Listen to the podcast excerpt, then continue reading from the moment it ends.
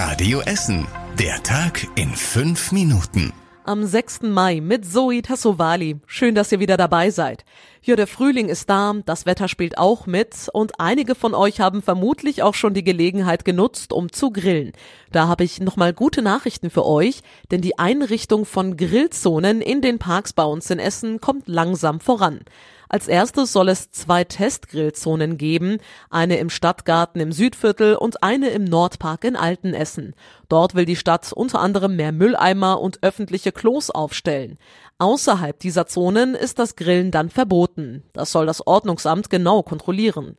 Die Politiker im Bezirk um die Innenstadt müssen dem Grillzonentest Ende des Monats noch zustimmen. Auf lange Sicht soll das Grillen in Essener Parks nur noch in solchen Zonen möglich sein. Die Bäume bei uns in Essen werden digitaler. Sie werden mit einem Sensor ausgestattet, der in die Erde führt. Mithilfe von Satelliten kann der dann anzeigen, wann die Bäume gegossen werden müssen. Künftig soll es für alle Essener auch eine Karte geben, sagt Umweltdezernentin Simone Raskop. Dann kann jeder Mensch auf einer Karte digital sehen, wo sind die Stadtbäume, die gegossen werden müssen. Und man sieht anhand der Farbe auf dem Dashboard, ist der in einem guten Bewässerungszustand oder ist es rot. Das heißt, er braucht erst durstig und braucht dringend Wasser. Vor allem für Jungbäume ist das wichtig, weil sie oft zu wenig Wasser bekommen. Zum Beispiel den Bäumen an der Hüssenallee im Südviertel geht es oft schlecht, weil sie direkt über der U-Bahn stehen und zu wenig Wasser haben. Aktuell haben schon rund 300 Bäume bei uns in der Stadt so einen Sensor, 200 weitere sollen noch einen bekommen.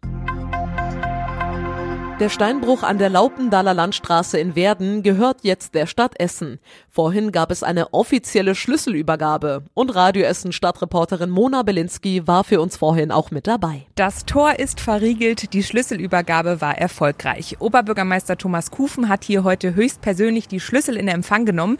Jetzt gehört der Steinbruch an der Laupendaler Landstraße ganz offiziell der Stadt Essen und das nur, damit hier keine Kletterer vorbeikommen. Seit über zehn Jahren lebt und brütet hier nämlich ein ein Uhu-Pärchen und das soll auch so bleiben. Deswegen hat die Stadt den Steinbruch jetzt einfach gekauft.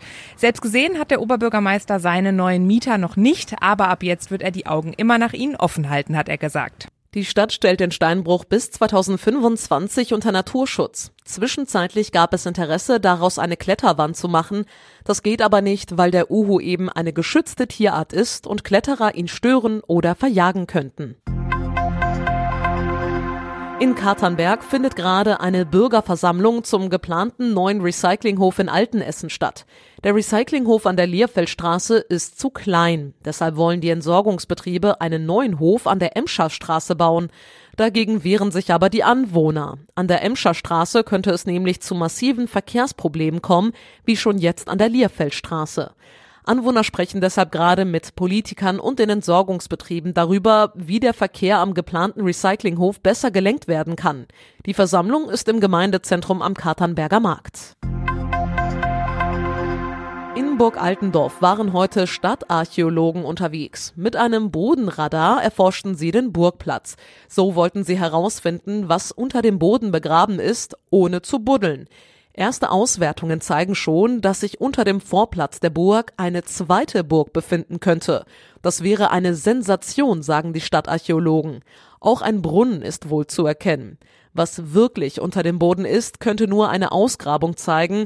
Das ist bei uns aber eher unüblich. Deswegen bleibt das Geheimnis um die mögliche zweite Burg und den Brunnen wohl noch etwas ungelüftet. Und zum Schluss der Blick aufs Wetter. Heute Nacht ist es wechselnd bewölkt und meist trocken. Es kühlt ab auf 10 Grad.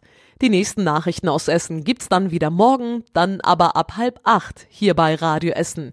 Ich wünsche euch allen ein schönes und entspanntes Wochenende. Das war der Tag in fünf Minuten. Diesen und alle weiteren Radio Essen Podcasts findet ihr auf radioessen.de und überall da, wo es Podcasts gibt.